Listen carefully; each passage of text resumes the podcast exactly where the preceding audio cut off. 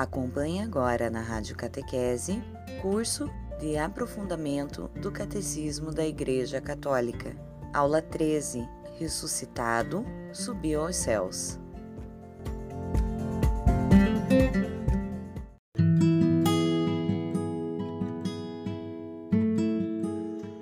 Bom, o tema de hoje é dessa aula é a ressurreição de Jesus não é? e a sua subida aos céus. A gente viu no encontro anterior, e foi muito importante falar né, que Jesus não morreu assim é, romanticamente. Jesus teve uma morte é, violenta, assassinado. Né? E a gente viu porque foi que ele foi assassinado. Os valores que ele nos ensinou são ainda difíceis para nós, porque nós estamos num nível muito primitivo da nossa moralidade ainda. Como é que a gente pode dizer isso? Bom, a gente pode olhar o exemplo dos santos. Os santos têm uma moralidade muito centralizada no Evangelho. Eles estão a anos-luz da nossa vida comum. Os santos são pessoas que pisam o nosso chão. Eles pisam o nosso chão, vivem conosco, tomam a nossa mesma água. Eles não são seres do outro mundo, mas eles nos dão uns tapas na cara. Toda vez que você é, estuda a vida dos santos, você consegue entender que eles fizeram opções muito cedo na sua conversão, e cedo que eu digo não é nem idade, mas essa, essa questão de tempo na conversão é de você fazer uma, convers, uma conversão com convicção mesmo, né? Eles fizeram essa opção e passaram aí também a, a ser bem perseguidos e deixados de lado, né? Então vamos lá. A gente eh, estudou também que Jesus desceu aos infernos, a gente, a, a, é, a gente estudou bastante isso, refletimos sobre essa descida cósmica de Cristo ao reino dos mortos. Você pode entender essa descida como uma descida efetiva. A gente fala descida porque é uma, é uma figura de linguagem. Eu dizia a vocês que o inferno, o céu e o purgatório não são locais físicos, são estados de espírito. Mas essa descida é porque aquelas pessoas encontravam-se ou encontram-se é, em um estado limitado da sua vida, e a sua existência é precária, é como se elas estivessem caídas. Por isso Jesus desceu para resgatá-las. Desceu naquele tempo, resgatou os justos antes dele e agora a gente aguarda a parousia, que é a vinda gloriosa de Cristo. Nós vamos falar isso aqui, tá? Vamos lá. O parágrafo 2, que começa no número 638, fala que ao terceiro dia Jesus ressuscitou dos mortos. A ressurreição já é, se transformou num assunto muito debatido pela ficção, muito debatido pela crítica. A ressurreição de Cristo já se tornou uma, uma polêmica com muito tipo de muito, muitas pessoas e depois também se esgotou. Então é um assunto que de vez em quando acaba voltando, né? Essa ressurreição de Cristo. A cada tempo surge uma teoria mais maluca para dizer não, não ressuscitou nada, foram os discípulos que esconderam o corpo dele. Vocês acham que os discípulos iam esconder o corpo dele? É, e se eles fizessem isso, eles teriam uma relíquia, na verdade, não é mesmo? Quando a igreja primitiva teve dificuldades em apontar sua legitimidade, eles poderiam ter pego o corpo morto do Senhor, ou poderiam ter transformado o próprio corpo morto do Senhor num objeto de revolução ou de ira contra os, os sacerdotes dos judeus enfim, mas não foi o que aconteceu. É muito importante ver os detalhes dessa narrativa. Quando você observa nas narrativas da crucificação de Cristo, o que sucede aquele evento, aquele assassinato, é um grupo de discípulos muito amedrontado, muito desanimado, muito paralisado. Tanto que quando as santas mulheres veem Jesus pela primeira vez, elas nem reconhecem. Não passa pela cabeça delas que ele pode estar vivo elas pensavam que era um jardineiro. Por que pensar que era um jardineiro, né? Porque elas não olharam direito, não, não viram com quem estavam falando. É, já houve aí algumas escavações arqueológicas, algumas não, houve centenas de escavações arqueológicas em Israel, no Gólgota, e essas escavações arqueológicas, por muitos motivos, tentavam encontrar o corpo de Jesus. Nunca conseguiram, nunca se transformou em um local de peregrinação e ainda assim há muitas pessoas que de vez em quando ficam aparentando aí dizendo olha aconteceu isso não aconteceu será que aconteceu mesmo enfim então surgem até teorias bem loucas é... por mais que ofereçam, por mais que levantem dúvidas, é, essas dúvidas não oferecem respostas também, né? Olha no número 639. Vocês gostam de ler? Tem um historiador judeu chamado Flávio Joséfo. Flávio Joséfo é, é uma pessoa real e ele era uma das, das testemunhas históricas que podia é, analisar, dizer que Jesus efetivamente viveu, tá? Flávio Joséfo. Se vocês puderem, leiam os livros do Flávio Joséfo, vocês vão gostar muito. Né? Ele, é, ele é uma pessoa interessante, né? ele é uma pessoa muito curiosa, muito interessante. Tá bom. Então, teve vários elementos aqui na, na narrativa da, da ressurreição de Cristo que não são fáceis de explicar, causaram muita confusão. Se, se de fato Jesus não tivesse ressuscitado, as, as autoridades romanas, é, não é, judias principalmente, é, teriam aproveitado a ocasião para combater aquela que eles julgavam que era uma heresia. Então não aconteceu isso, tá bom? Vamos avançar um pouquinho mais. Olha no número 641, que fala de Maria de Madalena e as santas mulheres, que elas foram lá no túmulo, não é? E para eles, para elas Jesus apareceu primeiro, porque tem uma questão interessante aqui. Porque será que ele aparece primeiro para mulheres e ele não aparece para os discípulos, né, para os apóstolos, aparece para as discípulas. Porque Jesus, primeiramente, tinha uma predileção por aqueles que eram excluídos. Jesus gostava de torcer pelo time que estava perdendo. Ele fala é, com as santas mulheres, depois fala com os discípulos. É um recado muito claro, desde o início, a presença feminina na igreja é uma presença muito, muito importante, tá bom? É, ok. No número 645 tem uma questão muito interessante. Jesus que volta é uma pessoa de verdade ou é um fantasma? Sempre essa dúvida. Essa dúvida, na verdade, deu, heresia, deu origem a várias heresias. Quem é afinal Jesus? O que ele faz? Por que ele é poderoso que faz esses milagres? Houve várias tentativas de explicar isso, dizendo que é, Jesus tinha um poder mágico, que ele colocava ali uma, uma, uma, aparência de pessoa, mas que na verdade ele só era espírito. Houve outras heresias, a gente já estudou um pouquinho disso, eu vou providenciar um curso sobre isso. Outras heresias dizendo que é, Jesus só simulava, ele fazia um teatro, mas não é verdade. No número 645, fala da humanidade de Cristo que é plenamente restaurada na sua ressurreição. Quando Jesus retorna dos mortos, ele não retorna só em espírito, Está dizendo aqui, ó, uma coisa muito importante.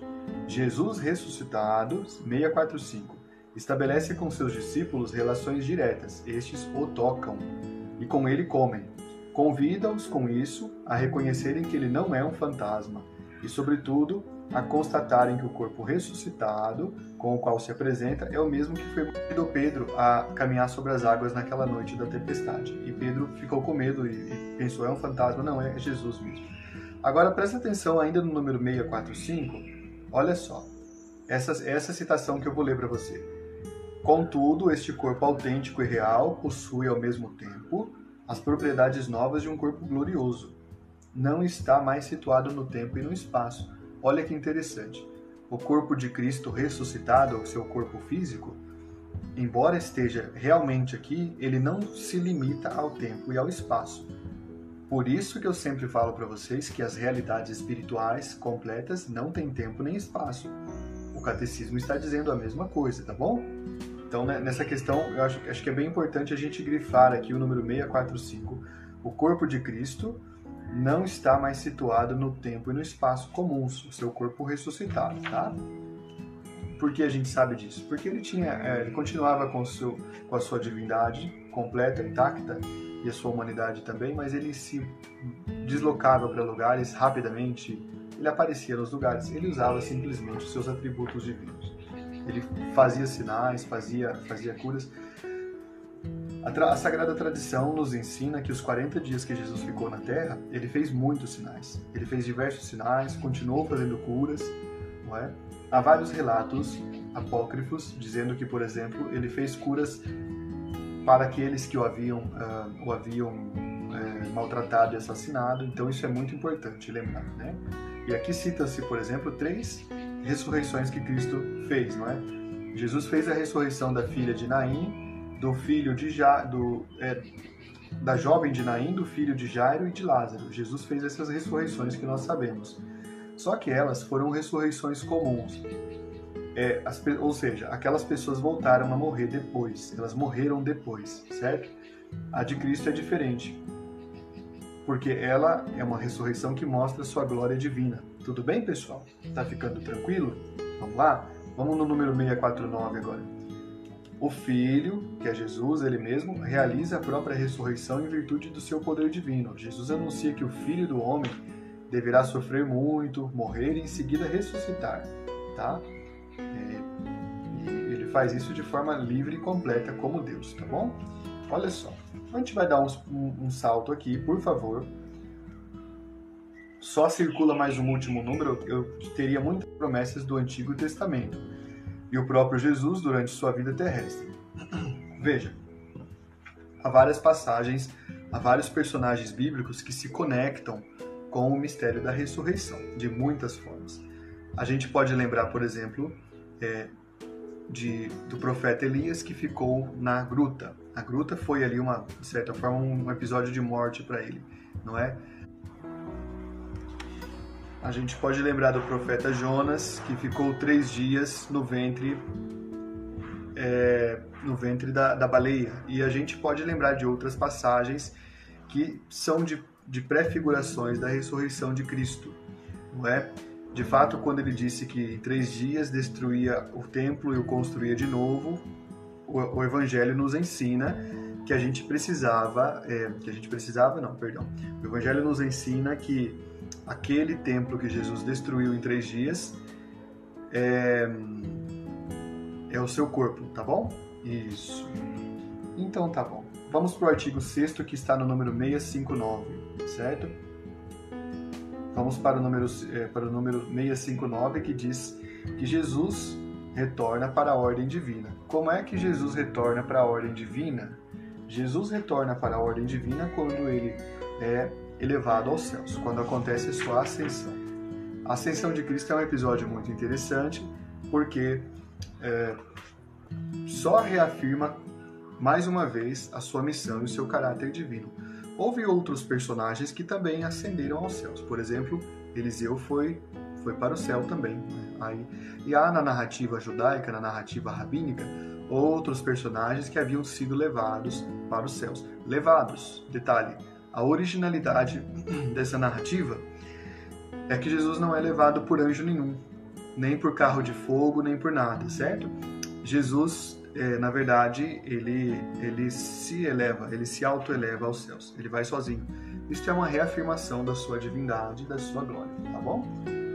E a sua glória, a, Enquanto esteve conosco aqui ressuscitado, andando pelo mundo nos 40 dias, o catecismo diz que permanece velada. Isso está no número 660. Ah, perfeito?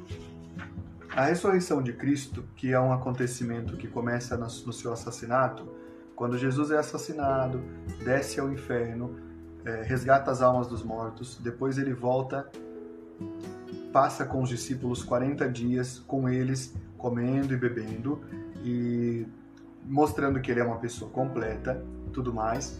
Depois que acontece isso, ele é, ele vai aos céus, ele sobe aos céus. Todo esse ciclo da ressurreição que começa lá no seu assassinato é um ciclo que só atesta sua divindade.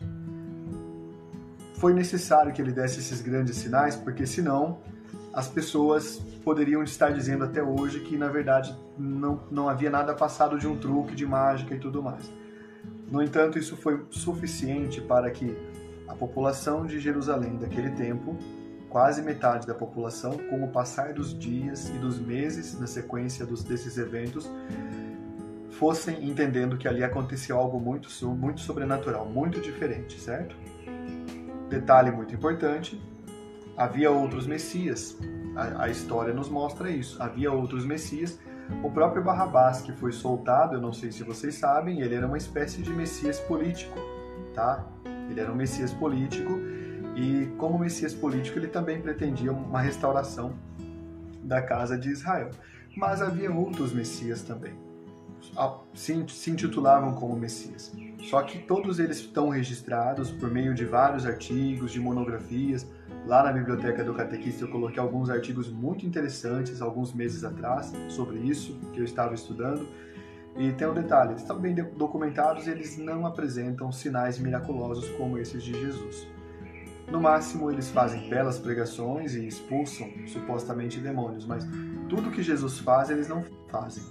Né? Essas curas miraculosas e esses principalmente esses sinais, aqueles Messias nunca fizeram, não é mesmo? E no, no fim das contas, eles apenas eram é, pessoas que tentavam retomar o profetismo. Então, por que, que eu estou dizendo isso para vocês? É para dizer que tem mais profetas naquele tempo? Não é isso. É para dizer que o evento da ressurreição é um evento histórico, ele aconteceu. A Bíblia traz o registro, que nós acreditamos como registro de fé, mas há outros registros ligados às pesquisas arqueológicas, históricas, de outras pessoas que tentavam também. Por isso, elas na verdade não eram nem perseguidas, porque não causavam incômodo. Aqui está um detalhe muito importante. Uh, muitas vezes, alguns desses, desses supostos messias né, eram, eram rapazes até bem intencionados, talvez, mas muitas vezes os sacerdotes dos judeus mandavam uh, aplicar uma punição para eles como se fosse uma como se fosse uma espécie de é, de humilhação. Era isso né? E depois soltavam eles vivos. Então não foi o que aconteceu com Cristo. Cristo exerceu tanto medo que sobre sobre aquela classe religiosa que eles precisaram é, de uma solução extrema para Jesus tá bom? Então vamos lá avançando um pouquinho. O artigo 7 está no número 668, certo? O artigo, é, o artigo 7 fala de que Jesus vai voltar a julgar os vivos e os mortos. É o juízo que a gente chama de final. Há duas distinções do juízo. Esse aqui é o juízo final. Ele vai julgar toda a criação. Toda a criação será julgada, especialmente nós que somos a parte mais nervosa da criação, digamos assim. Mas, além do juízo final, há o juízo particular, que não é tema ainda. O juízo particular que a gente vai ver à frente é o juízo que nós mesmos fazemos, mas esse julgamento de Cristo é o seu julgamento messiânico, o julgamento que ele vai colocar é, diante de nossos olhos as nossas iniquidades, certo? É, aqui na sequência, sabe o que é engraçado? Jesus voltará para julgar os vivos e os mortos.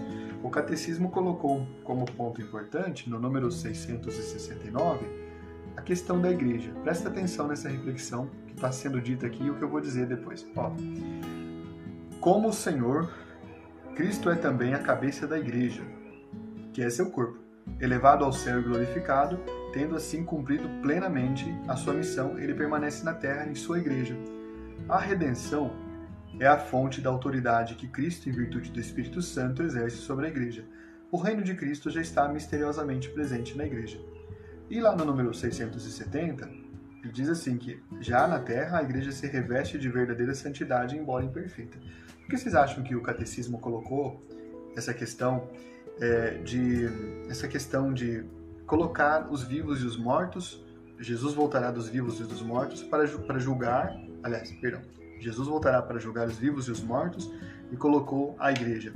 A igreja hoje é a presença de Cristo no mundo aqui tem uma série de responsabilidades que a gente tem que prestar atenção. Eu e você somos igreja também. Será que nós estamos sendo dignos de representar Cristo no mundo?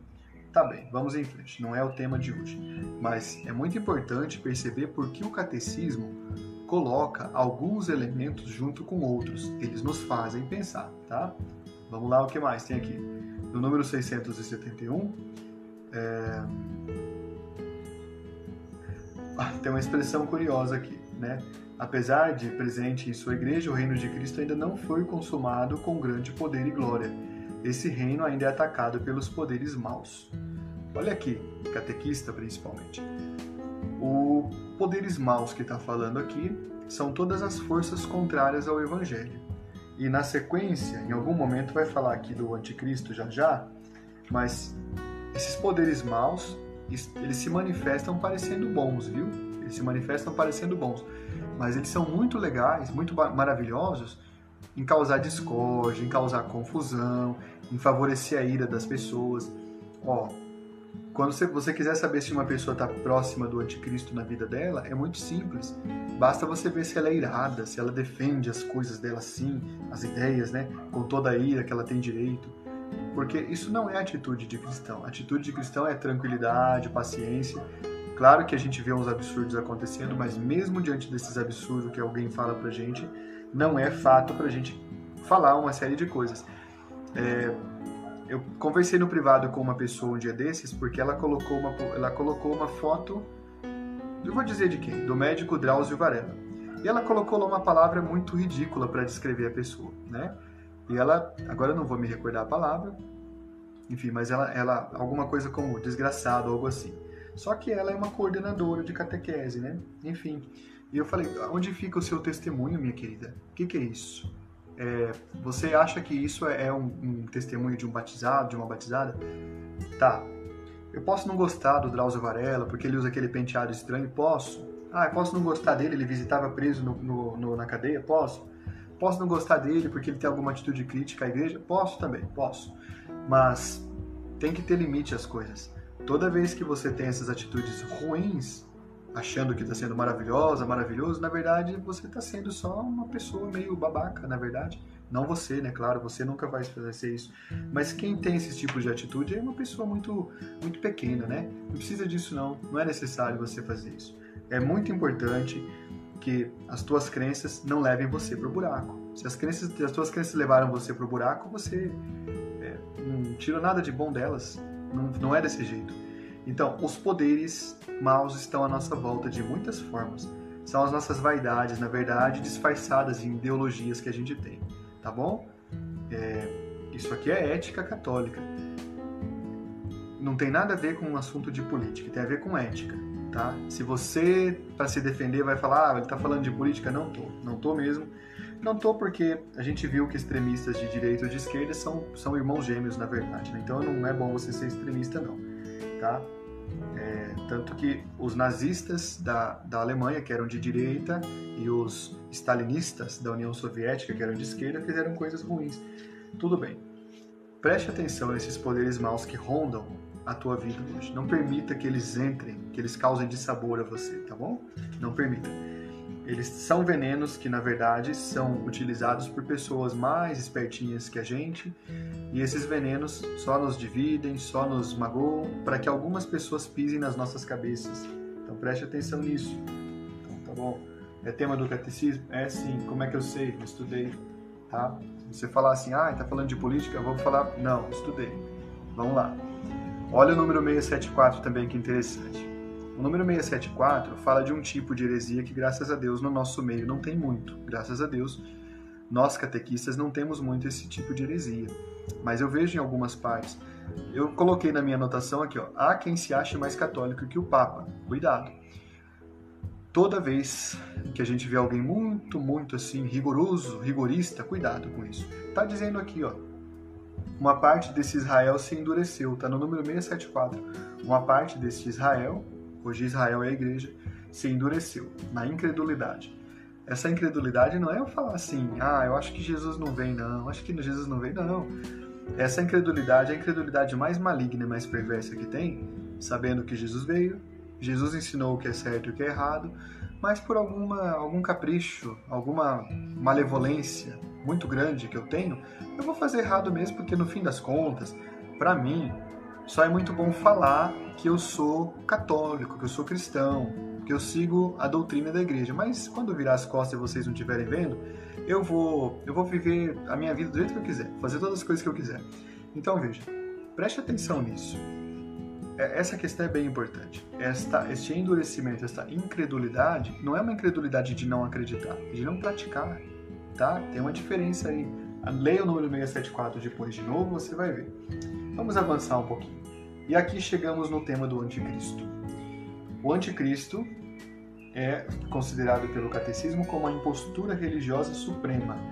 Que impostura religiosa pior que pode haver do que uma figura se apresentar como o grande libertador ou a grande libertadora, mas na verdade ela só está usando ali dessa imagem das pessoas, né?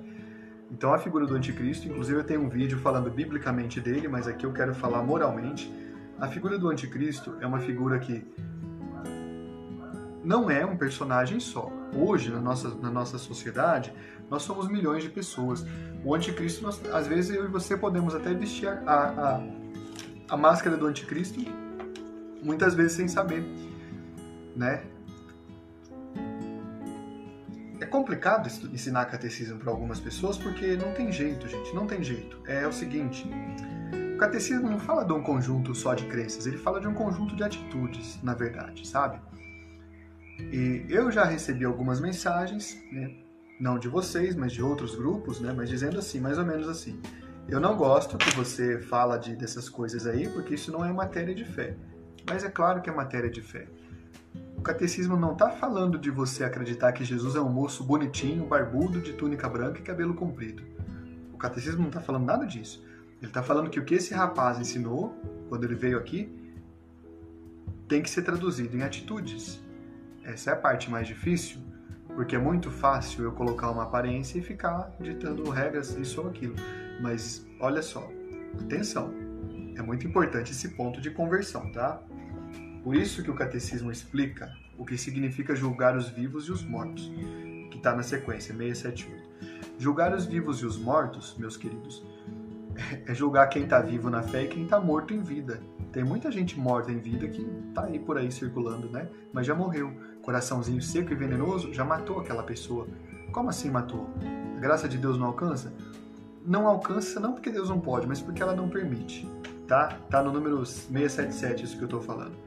Quando a gente impede que a ação de Deus é, entre na nossa vida na forma de paciência, na forma de compreensão, na forma de tentativa de entender, quando eu me fecho em algumas posições, e essas posições podem ser morais, ou podem ser éticas, ou podem ser espirituais, pode ser muita coisa, pode ser uma, uma ruindade minha que eu tenho mesmo, e pode ser uma postura que eu não quero abandonar, pode ser muita coisa. Aí a gente a gente tá morto, na verdade, porque a gente está fora da graça de Deus. Um problema que eu identifico nos pregadores católicos, meus amados e amadas, olha aqui para mim, que eu não sou pregador, mas vou falar dos nossos pregadores problema que eu identifico é que eles têm uma dificuldade incrível de falar dessas questões práticas da vida. Não são todos, é claro, tem alguns que são muito bons. O catolicismo não é um conjunto de crenças, é um conjunto de atitudes. Essas atitudes não são só no meu universo pessoal. Tudo isso aí que está no item para julgar os vivos e os mortos. Olha aqui, no número 678, na minha anotação está assim. Incredulidade culpada, que é uma expressão interessante que está no número 678, Incredulidade culpada é aquela de quem sabe o que é certo e o que é errado e não faz, né? Então isso é uma incredulidade culpada. O número 679 complementa. O pleno direito de julgar definitivamente as obras e os corações das pessoas, dos homens, das mulheres, pertence a Cristo como redentor do mundo. Pertence a Cristo e não a qualquer pessoa, certo? É a ele que pertence. Tudo bem? Tá. Eu já vou dialogar com vocês esses pontos aí, inclusive, tudo bem? Hoje o nosso arquivo, inclusive, já está chegando aqui no ponto limite, né? no, número, no número 682. Então veja, ó, para a gente finalizar essa questão de hoje, para a gente finalizar essa questão do conteúdo de hoje, a gente pode lembrar que o título que nós temos aqui, né, é, ele ressuscitou, subiu aos céus está sentado à direita de Deus Pai. É o que aconteceu. Jesus fez isso. Em todo o tempo em que ele esteve aqui conosco, ainda nos últimos 40 dias em que ele esteve fisicamente, ele deu grandes mostras de humanidade. Ele poderia certamente ter dado outros sinais, só que história não tem si, não é si. Ah, e se os portugueses não tivessem assassinado os índios? E se a peste negra não tivesse acontecido? E se, sei lá, Getúlio Vargas não tivesse se matado? Enfim, não existe ser em história, não tem esse elemento. O fato é que o que Jesus fez foi o, o mais importante a ser feito. Quando Jesus esteve aqui entre nós, ele ainda fez uma coisa muito, muito é, digna, que foi deixar margem para dúvida. Você já, você já parou para pensar nesse tipo de reflexão? Todas as atitudes de Cristo são, são revestidas de uma, de uma glória. Essa glória faz a gente acreditar imediatamente. Ao mesmo tempo, elas são ambíguas. Como assim ambíguas? elas têm duas, dois lados, na verdade. Jesus, que respeita muito as pessoas, permite que as pessoas é, fiquem em dúvida se elas estão diante de um milagre mesmo ou não. Como ele faz isso ainda hoje? Jesus faz isso ainda hoje quando na tua vida e na minha acontecem os pequenos milagres. Todos os dias nós vemos. Então, essa questão que o catecismo nos traz é uma questão importante por, por lembrar isso. Jesus respeita tanto a nossa liberdade que ele deixa margem para dúvida. Quem é que vai conseguir acreditar em Cristo então? Vamos citar de novo esse número aqui, ó. um número muito importante. Ah, e ó, pra falar a verdade, meus queridos, eu, eu até não gosto de ficar falando dessas coisas aqui, mas é, é o conteúdo da igreja, né? Então eu vou ter que falar, né? Olha, quem consegue ver Jesus claramente nos seus sinais é quem não está vencido pelos poderes maus, quem já não abraçou os poderes maus, tá? Então tá bom. Eu queria, nesse caso, finalizar para dialogar com vocês hoje. Nessa semana eu ainda não consegui responder às suas indagações lá nos grupos, mas eu farei isso na sequência, tá? Mas eu quero começar respondendo aqui a essas que estão aqui conosco hoje, tudo bem? A Meire Abadia disse assim: a elevação da cruz significa ascensão aos céus? Meire Abadia, pode ter uma pode ter uma ligação com certeza, mas a elevação da cruz, é eleva essa ligação está mais nítida com a árvore do bem e do mal do Gênesis e a árvore da vida também e a árvore da vida do Apocalipse. São as três árvores que aparecem, é, que aparecem na história da salvação. A árvore do bem e do mal, a árvore da iniquidade, que também é a árvore da salvação, que é a cruz, e a árvore da vida, tá bom? Então elas, elas têm essa ligação. A elevação à cruz tem essa ligação. Pergunta da Cláudia é bem teológica. Cláudia Marques pergunta: por que os discípulos não reconheciam o Cristo ressuscitado? Sabe o que é engraçado, gente? A gente, quando vai ler o Evangelho mais uma vez, mais uma, mais uma, a gente tem essas dúvidas interessantes, né? Primeira vez que a gente lê, talvez a gente não pega todas as dúvidas, mas, de fato, puxa vida, eles passaram anos junto com ele, por que é que não reconheciam quando ele voltou? Ele não estava diferente no seu rosto, mas eles não o reconheceram porque eles não acreditavam que ele pudesse voltar. Eu vou falar de um exemplo só para vocês entenderem como funciona a nossa, a nossa percepção humana, que não é ainda uma percepção iluminada e alcançada pela luz divina.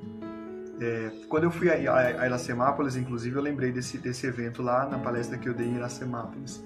Bom, houve um sociólogo que fez um, um experimento, ele ficou quatro anos pesquisando um conceito chamado invisibilidade. Por que você acha que as pessoas nas ruas não cumprimentam os garis ou nos restaurantes não cumprimentam direito os garçons, ou em algum lugar não cumprimentam os serventes, não é?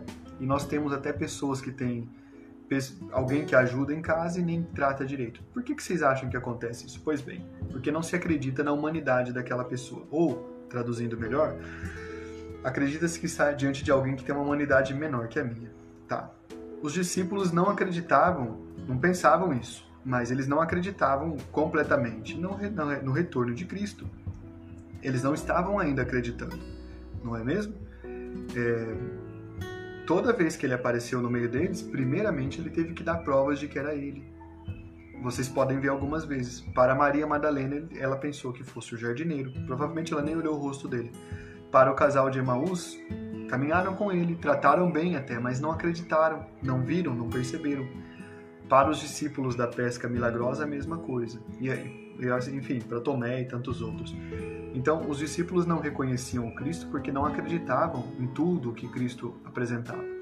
O curioso é que eles acreditavam sim nos grandes milagres que Jesus fez em vida e glorificaram e ficaram felizes com aquilo.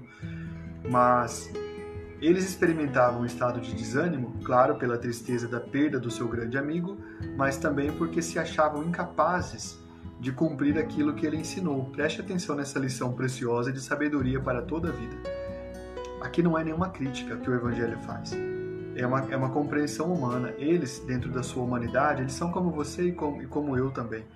Eles não acreditavam-se completamente capazes de abraçar aquele conjunto de situações que o Evangelho de Jesus ensinou e por isso se sentiam desanimados, porque eles tinham recebido uma coisa preciosa, mas eles achavam que não iam conseguir honrar aquela amizade com Jesus, porque eles não se achavam merecedores. Dá para dá perceber esse sentimento psicológico várias vezes no Evangelho. Às vezes eu falo bravo e você pode ter a impressão de que eu não gosto de tal ou de tal pessoa. Não é verdade, eu gosto de todo mundo. Mas eu entendo também que as pessoas têm as suas fragilidades. Quando eu falo no sentido para exortar para uma melhoria, é para exortar porque eu sei que as pessoas têm também capacidade de, uh, de dar a volta por cima e de pensar de novo, de rever a própria vida, rever os atos, né? Não, não, há, não existe ninguém que esteja paralisado dentro de uma é, casca, dentro de uma dentro de uma lápide, dentro de um túmulo e não pode se mover. A gente está vivo, a gente pode se converter e mudar de vida, né? Muito bem, vamos ver o que mais aqui. A Vera Lúcia pergunta: Que atitude ter com pessoas que vivem na incredulidade? Essa incredulidade maligna que a gente está vendo aqui, né, Vera Lúcia? Olha, eu vou ser muito sincero. Essa, esse tipo de incredulidade nociva, essa incredulidade de gente que acha que sabe, mas que é boa para julgar, é, acha que entende, mas, é, enfim, é, acha que entende da, da, lei de Deus, mas é a primeira a condenar os outros. Essas pessoas são, são sim muito negativas, são venenosas e são ácidas sim.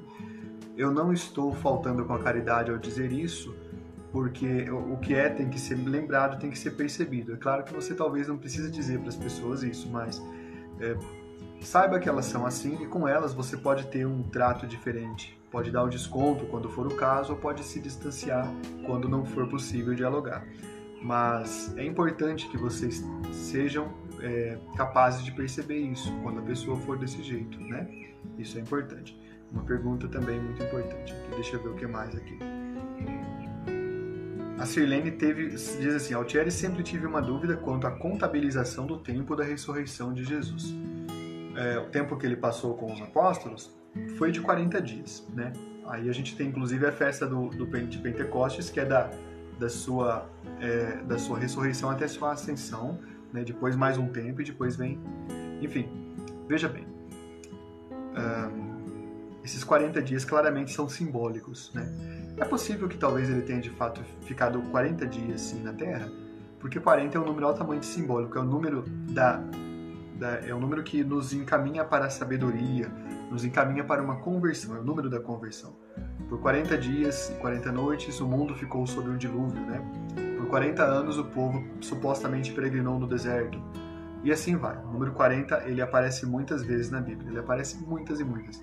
Então essa questão de contabilizar a ressurreição de Cristo faz uma ligação com todos esses episódios em que 40 é uma fração de tempo que indica mudança e conversão, tá bom?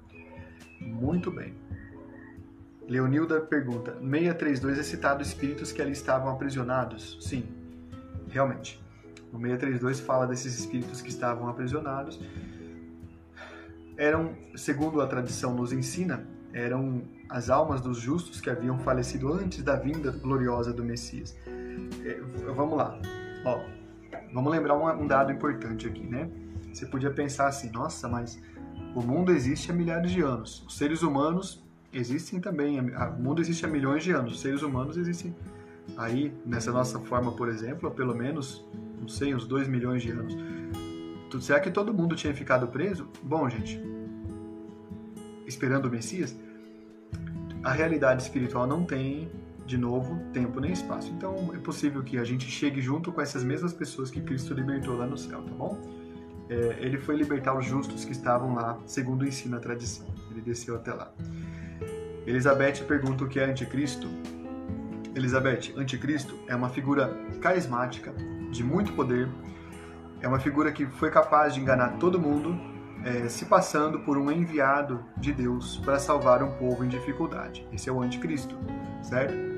Esse nome de anticristo ele tem porque ele se fala, ele fala que ele mesmo é o novo Messias, o novo Cristo que vai tirar as pessoas da dificuldade. Anticristos existem em vários setores da vida humana, tá? Mas aqui, né, de forma especial, está falando do campo religioso. Há anticristos em operação no mundo atual, no Brasil, por exemplo. Quando você vê esses líderes religiosos que não têm nenhum receio de vender a fé, você está claramente diante de um anticristo. Você está claramente é, vendo uma pessoa que fala de coisas que ele não entende, mas que está usando os poderes sagrados para outra coisa, né? Isso é um anticristo. Também tem na política também, né? Sirlene, no nosso tempo não contabiliza três dias. E o artigo também cita isso. Pode nos explicar melhor? Pode, posso. Sirlene, você está falando da. Ah, agora entendi o que você está perguntando. Não tinha, não tinha entendido. É, eu gosto de confundir protestantes quando eles vêm me ensinar, né? Eu, eu falo, eles falam assim, tem religião? Eu falo, não, não tenho religião. É, bom, eu não tenho mesmo, né? Porque catolicismo não é religião, é sistema de vida. Mas eu digo assim para as pessoas, para quando elas vêm assim querer converter. Bom, já que você é tão cristão, me explica esse fato. Como é que se fecha essa conta aí? Jesus morreu que dia mesmo? Ah, na sexta-feira. Que dia que ele ressuscitou? Ah, no sábado santo. Tá bem, conta quanto dá? Sexta, sábado. Opa, não tá batendo a conta. Bom, a contagem de tempo dos judeus de fato é um pouco diferente da nossa. Jesus não ressuscitou no terceiro dia, mas ao terceiro dia. Ao terceiro dia tem uma diferença pequena, sutil aí. Jesus passou morto a sexta, parte da sexta. Passou morto parte do sábado, né? E passou e dentro da contagem dos judeus na manhã de domingo, já é um, um terceiro dia, né? Ele ressuscitou. Então, nesse sentido, nós, a morte de Cristo cobriu, de certa forma, um período de três dias. Mas cronologicamente não foram três dias, tá? Tudo bem? Então, foi parte de três dias. Então, é nesse sentido. Silene. Tá, Meire pergunta, explique sobre tempo, espaço, morte e alma em relação ao que Cristo passou. Meire Abadia. Jesus, que é Senhor do tempo e da história, ele, é, como Senhor do tempo e da história, está acima dessas realidades. Jesus está acima. O tempo todo em que ele esteve conosco, ele mostrou que ele se coloca acima de tudo isso. É, quando, quando o catecismo menciona, é, usa, olhando para as narrativas do Novo Testamento, em que diz que Jesus aparece numa casa que está com as portas fechadas, em que diz que Jesus, de repente, aparece num outro lugar, dezenas de quilômetros, mas naquele mesmo momento, em que Jesus ainda faz outros sinais diversos, né? É, Jesus como Senhor do tempo, do espaço, da história, ele, ele é capaz de fazer isso, tá bom? Deixa eu ver aqui. Ver o que mais aqui. Elisângela Teixeira. Altieres poderia explicar melhor o parágrafo 675 que fala que antes do advento de Cristo, a igreja deve passar por uma aprovação final que avaliará a fé de muitos crentes e também explicar sobre o mistério da iniquidade. Claro, esta, esta o mistério da iniquidade, Elisângela, é o mistério da maldade que nos ronda. Essa maldade que a gente tem no nosso coração. A maldade de quem está aqui no curso agora e pode daqui a pouco ficar bravo com uma coisa e falar um palavrão. Tudo bem, é uma maldade menor, mas maldade, o mistério da iniquidade é esse mistério que, embora a gente saiba do que é certo e errado, a gente faz o erro às vezes, né? A gente é capaz de sair desse longo sermão que eu dei agora há pouco e lá na rede social falar que a outra pessoa é desgraçada, por exemplo. Né? Enfim, esse é o mistério da iniquidade. Como que um Deus bom fez uma criatura tão, olha, difícil, né? Como a pessoa humana. O mistério da iniquidade é esse. Mas o que, que tem a ver o advento, novo advento de Cristo? Esse advento que estamos falando é o juízo final, do qual nós já, já explicamos em outro momento que não sabemos nem o dia nem a hora em que Cristo vem. Ele vem em todos os momentos, na verdade, na tua vida porque a cada momento você e eu temos a oportunidade de fazer as coisas certas e de aprender que isso é uma atitude sábia que nos leva à felicidade. Mas esse grande advento de Cristo, que vai fazer a igreja passar por uma provação, é no final dos tempos que, de, de, repito, gente, para nós nós não sabemos. O final dos tempos a gente sabe, não sabe nem o dia nem a hora. Cristo virá vai julgar os vivos e os mortos, e antes disso a igreja vai passar por uma tribulação. Bom, a igreja sempre passa por tribulações, né? Está passando agora, por exemplo. Sione Ferreira, o que significa juízo escatológico? Escatos, ou escaton em grego, é uma expressão que quer dizer as coisas finais, as últimas coisas.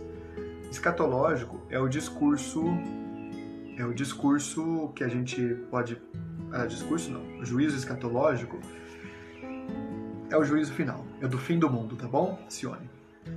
É, Marilene Zurk. E eu que pensava que todas as pessoas ficavam dormindo após a morte, até a volta de Jesus para ele julgar os vivos e os mortos. Acho que li em Apocalipse que na volta de Jesus ele julgaria os mortos primeiros, primeiro e depois os vivos.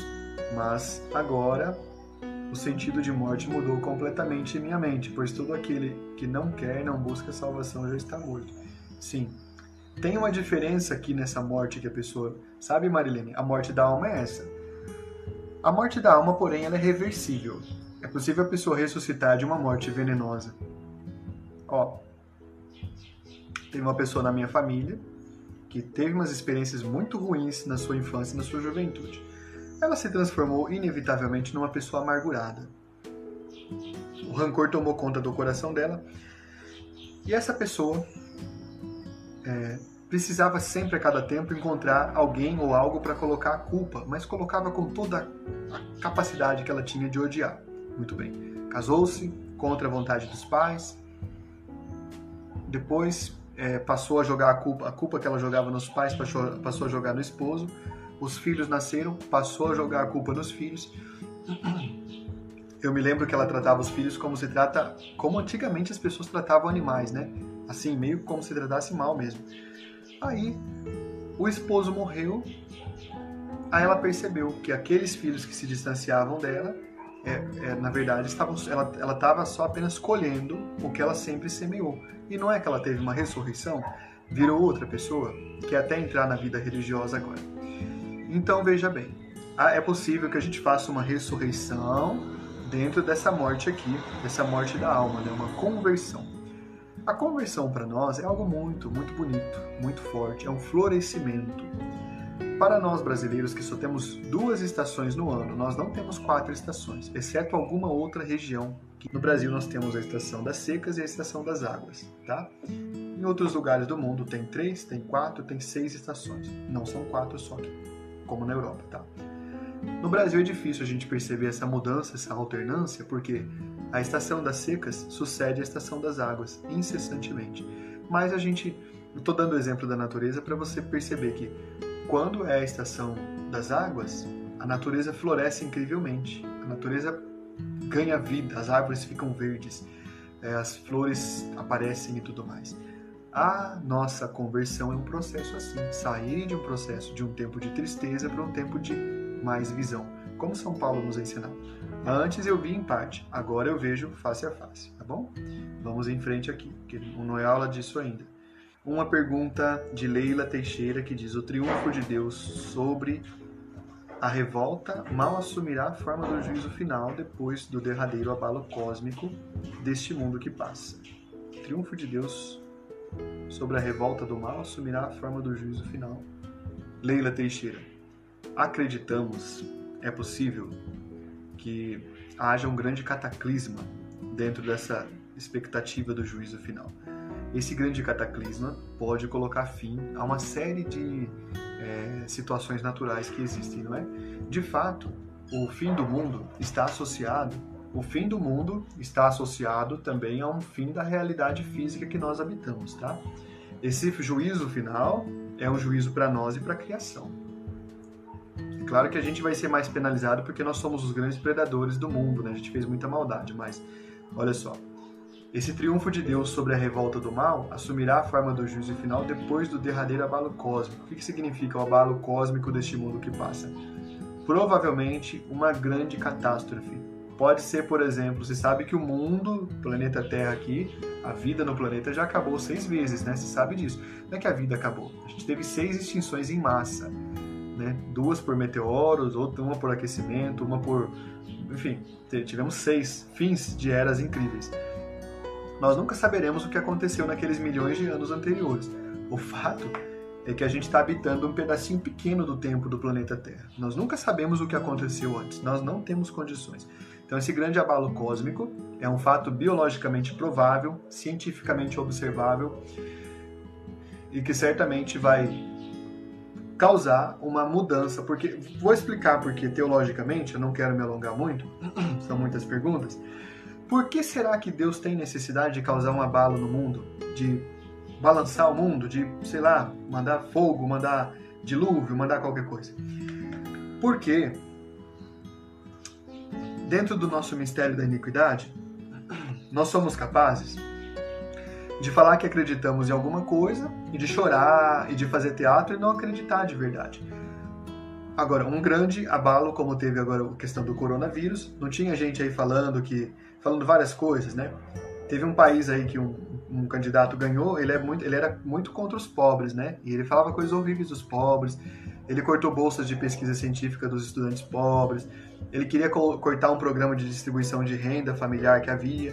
Enfim, é um próprio demônio que eu vi num outro país aí, graças a Deus, né, que o Brasil está livre disso. Enfim, só que veja bem, foi e tinha mais governos assim no mundo. Dá para lembrar da Indonésia, enfim, tem mais governos assim. É, quando veio o abalo do coronavírus, percebeu-se que aquelas posturas éticas que algumas pessoas sustentavam não eram suficientes para salvar o mundo. Porque tem gente, por exemplo, tem católico que, que fala que não pode ter cota. O Brasil é um país que teve escravidão. Até hoje tem, na verdade. É tema de ética católica? Claro que é. Claro que é. Claro que é. Então, como teve escravidão, seria necessária uma compensação para os indígenas e os afrodescendentes. É uma questão de equilíbrio só. Já que os palacetes que hoje existem nas nossas avenidas principais foram construídos com sangue de seres humanos. A vida não é sagrada, afinal de contas? Deus não fez todo mundo igual? Bom, país católico, a gente pensa que a igualdade tem que prevalecer, ok. Foi preciso vir um coronavírus para falar, não, tem que investir no SUS, tem que dar cota para os cientistas pesquisar bolsa e tal. Claro que não é no Brasil, isso que eu falei em outros países. Mas esse, esse abalo cósmico, ele é algo para balançar as aparências. Sabe o que acontece quando tem um terremoto? As fachadas caem. Vocês sabiam disso? Toda cidade onde tem terremoto forte não tem as fachadas quase que não existem, porque já se sabe que vão cair. Tem plaquinhas, então, discretas. País onde não tem terremoto, fachada toma conta de todo edifício. Aí, quando tem terremoto, elas caem.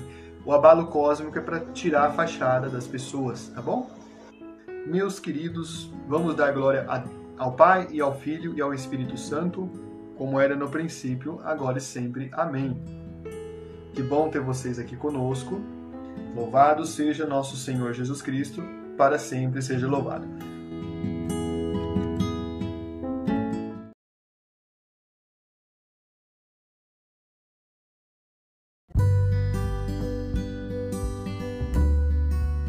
Rádio Catequese. Sintoniza teu coração no coração de Deus.